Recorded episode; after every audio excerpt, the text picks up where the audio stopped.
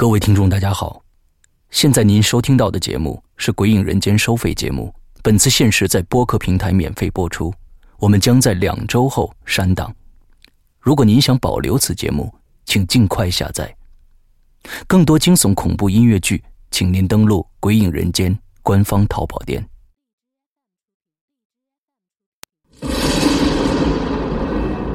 恐惧有心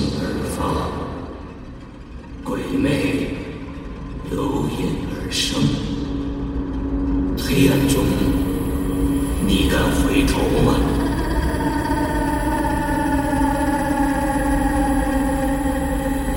现在你收听到的是《鬼影人间》。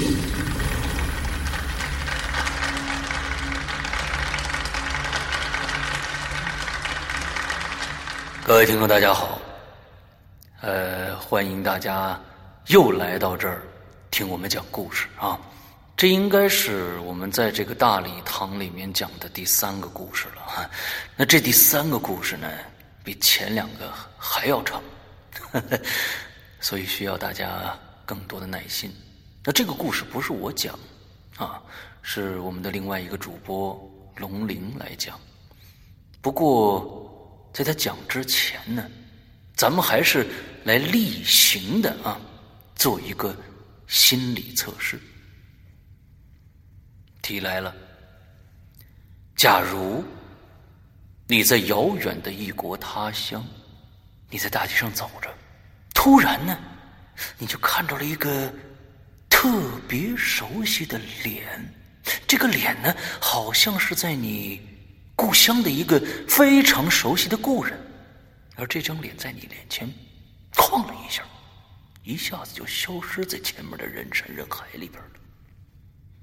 你当时惊呆了，为什么呢？因为这个人呢，已经死了很多年了。他依然穿着他经常穿的那件酱色的皮夹克，蓝色的牛仔裤，劣质的旅游鞋。他的相貌也没有随着时光而变老，依然是他死前的样子，只是他的脸呢特别的苍白。你就想过去看个仔细，可是你在人流中找了半天也见不着他半个影子。问题来了，这个时候你会怎么想呢？第一，哦。我可能出现幻觉了。第二，嗯，他有可能是那个死者的双胞胎兄弟。第三，我靠，太恐怖了！这世界上竟然有长得这么像的人吗？第四，我见鬼了。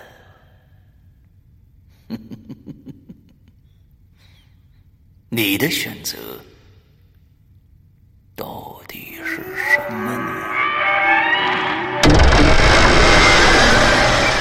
鬼影人间》迎来第十三部长篇剧场《第 N 种复仇方法》，作者周德东，由龙鳞播讲。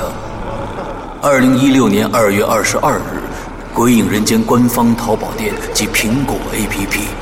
全球发售。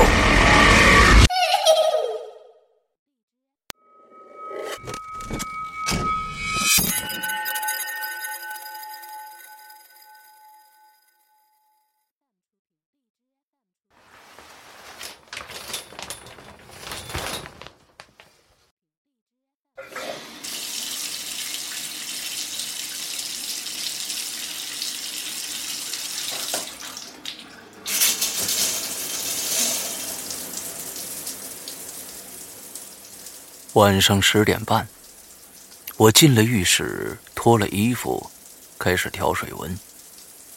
突然呢，我听到门铃响了。妻子此刻应该在床上看书呢。我冲着浴室的门喊了一声：“老婆，我这是刚脱了衣服，你开下门啊！”妻子没应声。卧室那边也没动静我心想了，可能他没听着吧。于是我提高嗓门又喊了一声：“老婆，你听着没有啊？你开下门。”卧室那边依然没有动静，而门铃第二次响起来了。说实话，我这声音已经够大的了，妻子不可能听不着啊。哦，也许她正在穿衣服呢，一会儿就去开门去了。可那门铃似乎还在响着，我把淋浴盆头关上，朝卧室那边大吼道：“董新杰，你干嘛呢？你开下门去！”我有点恼火了，这大冬天的，我这衣服都脱了，这难道还要我自己去开门吗？可卧室那边一直都没动静，门铃已经响过第四遍了。我犹豫了一下，只能把衣服穿上，急匆匆跑过去，把大门打开了。门外站的不是别人，是妻子。难怪我吼了半天没人开门呢。可他什么时候出去的呢？呃，你你怎么跑外面去了？没带钥匙？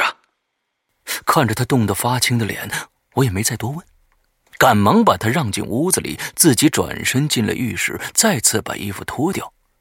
可这一只脚刚跨进淋浴门，门铃又响了。老婆，开门去！我想也没想，就冲着门外吼道。浴室门外还是没动静，这门铃继续响着。我一只脚跨在淋浴房里边，等了十秒钟，听门外的动静，没有走动的声音，也没有开门的声音。这我有点生气了，不得不再次披上衣服，拉开淋浴门，一边冲着卧室说道：“你怎么不开门啊？”一边快速走过去，把大门打开。还是妻子。嘿，你怎么又跑外面去了？问完这句话，我才发现自己的语气不是太好，又补了一句：“怎么回事？”可他没回答我，也没看我，只是低着头从我身边闪过去，然后迅速进了卧室，一句话都没说。我看着他这一连串的动作，站在门口愣住了，心想：我们最近没争执过，也没发生过什么不愉快的呀。可他今天这是怎么了？有点不对劲呢。门外吹来一阵冷风，我打了个哆嗦。我把门赶紧关上，决定先把这个澡洗完了再说。刚脱了衣服。门铃第三次响起来了，我迅速又把衣服穿回去，一把拉开浴室的大门，跳到大门口，拧住了把手，刚想打开，脑子里瞬间闪过一个念头来，让我决定先从猫眼往外看看情况，因为我忽然意识到一个非常不对劲的问题，就是前两次打开门以后。看到的都是妻子。如果说他由于什么事情忽然要外出，然后忘了带钥匙，那情有可原。问题是，他接连两次出去，而且连着两次都忘了带钥匙，这就有点反常了。还有，我刚才注意到一个细节，他脸色泛青，一声不吭。这种表情只有在他碰到自己完全无法处理的事情之后才会有的。那么，他到底碰到什么事儿了？我记得在我进浴室之前，他还好好的躺在床上看书呢，也没有听到过脚步声。也就是说，我完全没有听到妻子出去过。那他刚才怎么又会出现在门外呢？这些想法在我脑袋里很快的闪过，而我的眼睛已经凑到了猫眼上朝外张望。你现在收听到的是惊悚音乐广播剧《黑白配》，改编自《穿越天堂的手》同名小说，由刘诗阳播讲。你怀疑过你的世界？第一集。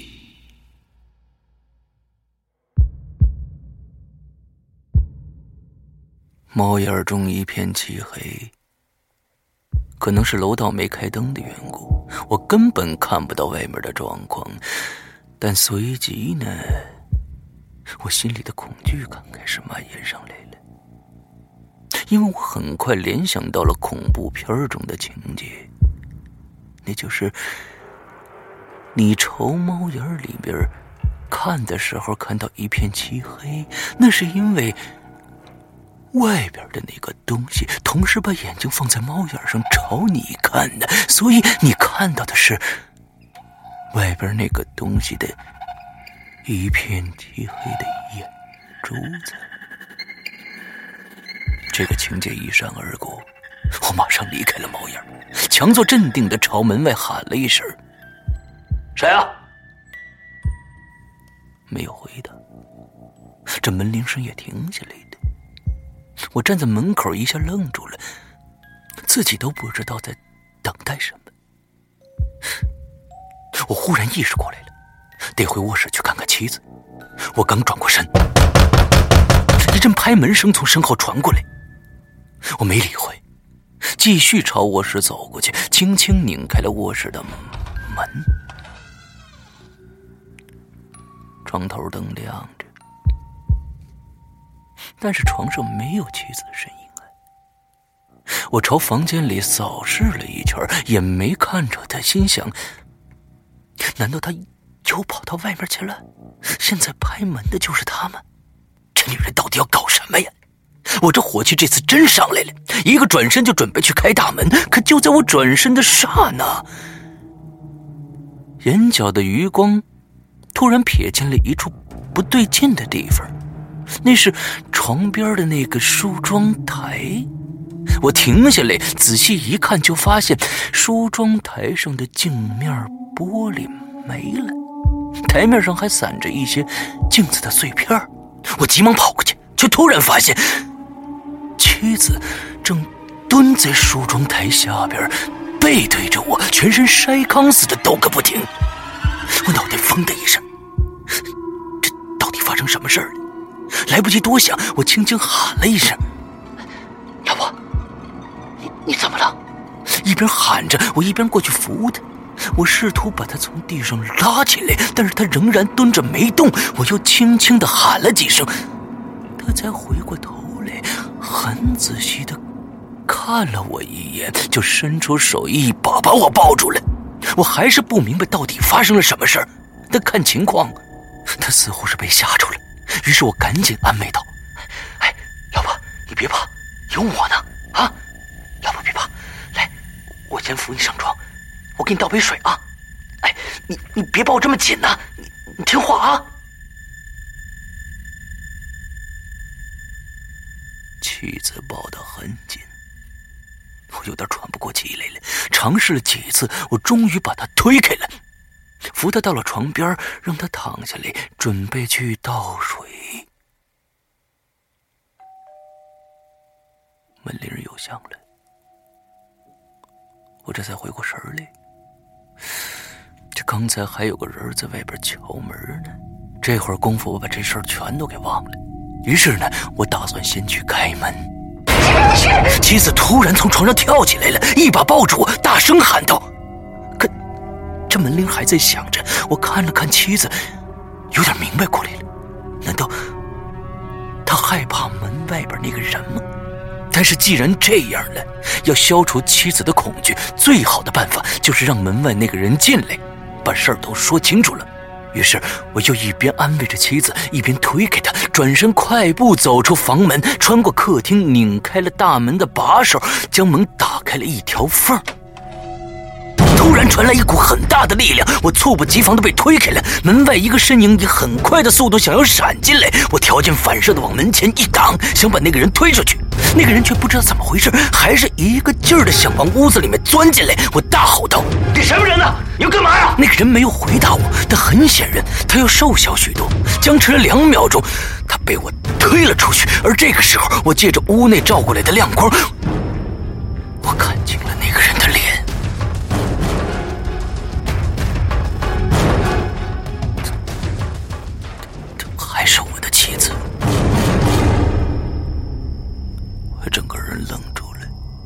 而妻子却趁着我愣住的空档，一下子闪进屋子里，然后又以最快的速度朝卧室冲过去了。刚才发生的这一幕太离奇了，因为妻子几秒钟之前还在卧室里，而几秒钟之后却出现在大门外，这简直是不可能发生的事儿。因为我从客厅穿过来的速度很快，妻子不可能比我速度还快，更不可能在我根本没看到的情况下跑跑到大门外面去了。不，妻子在卧室的时候，她同时又在大门外按门铃。难道我有两个妻子吗？不，这种事情也不可能发生。其中有一个肯定不是我的妻子，那么，到底卧室里面那个是真的，还是门外面那个是真的呢？而假的那个，到底是什么东西？大门已经关上了，我却打起了剧烈的寒战，就仿佛从头到脚泼了一桶凉水下来。我走到卧室门口。犹豫着要不要打开门，因为我害怕打开门以后看到卧室里有两个妻子，那将会是多么诡异的情形啊！我更害怕打开门以后卧室里面只有一个妻子，因因为我明明知道自己的妻子在卧室里，而刚刚又冲进去一个妻子。还是不开呢？我仍然在犹豫着。而就在这个时候，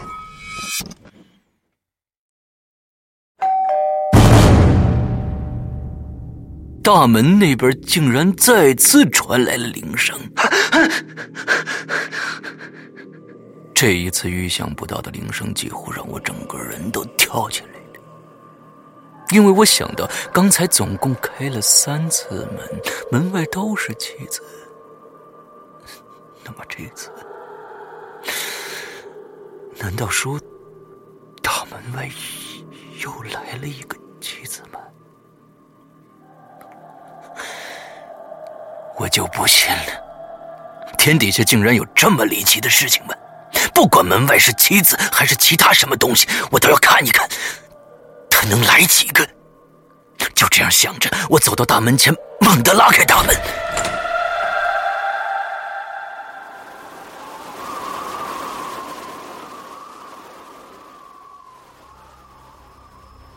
一阵阴冷的风吹进来，门外却没有再看到妻子。客厅的灯光照出去，楼道里空荡荡的，一个人都没有。我又走出门外，那只时常有故障的感应灯此刻似乎彻底坏了，不管我怎么拍，都没亮起来。有风从楼道转角吹过来，那边是个小窗，原先的玻璃已经没了，只剩下一个狰狞的窗框。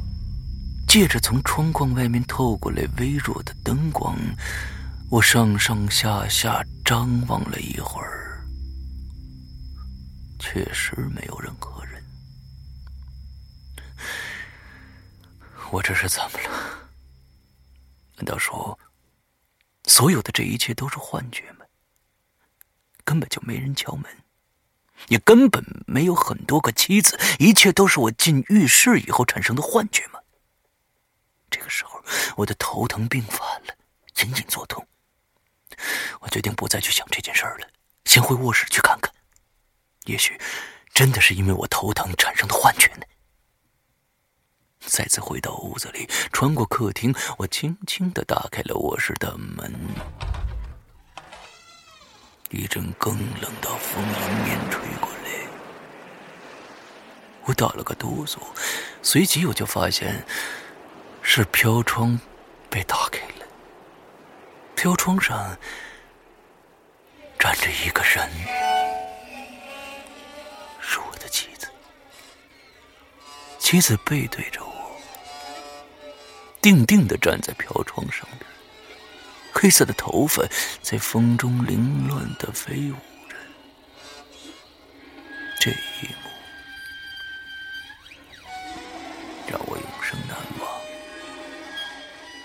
在零点一秒之内，我就明白他的意图了，但冲过去的指令却在两秒之后才传达到我的脚上。而在这两秒之内，妻子回过头来看着我的眼睛，淡淡的说了一句：“不要找我。”他说这句话的时候，满脸都是泪。两秒之后，我开始往床边冲过去，他却带着那满脸的泪水，乘着夜风飞出去了。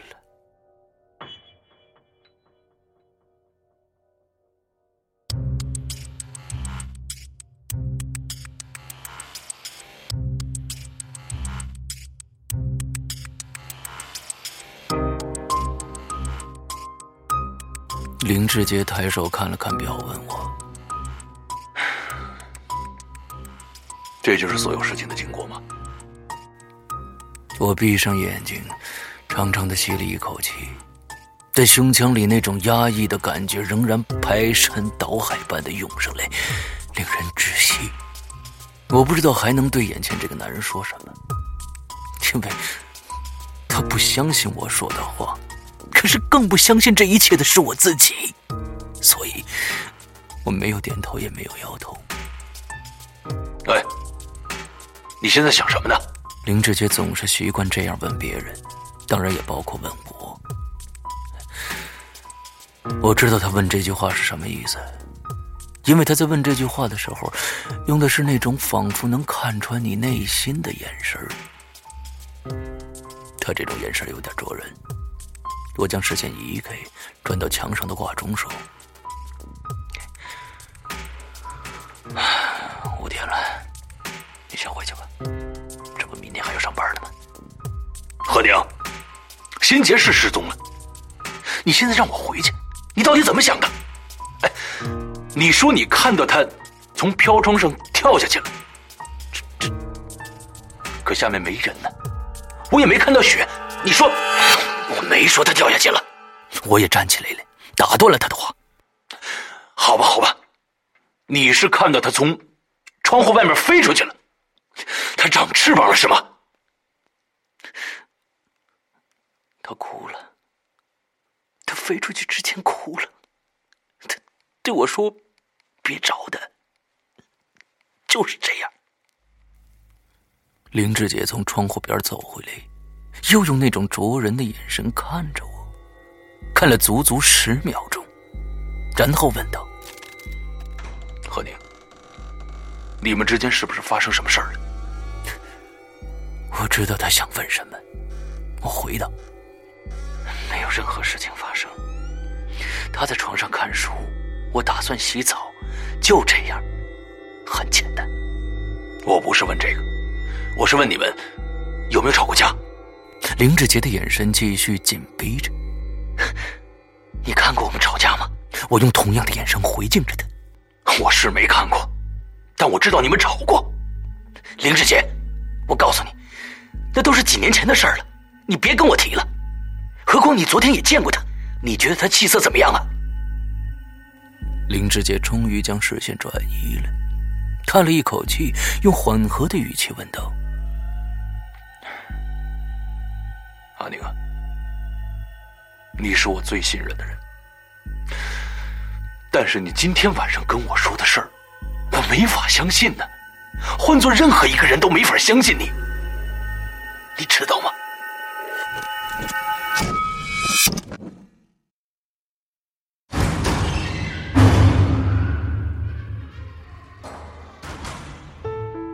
刚刚你收听到的是《鬼影人间》惊悚系列音乐剧，更多精彩，请关注新浪微博“鬼影人间”。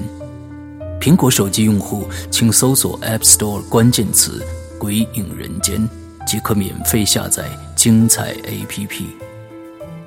夜深人静，恐惧来袭。你准备好了吗？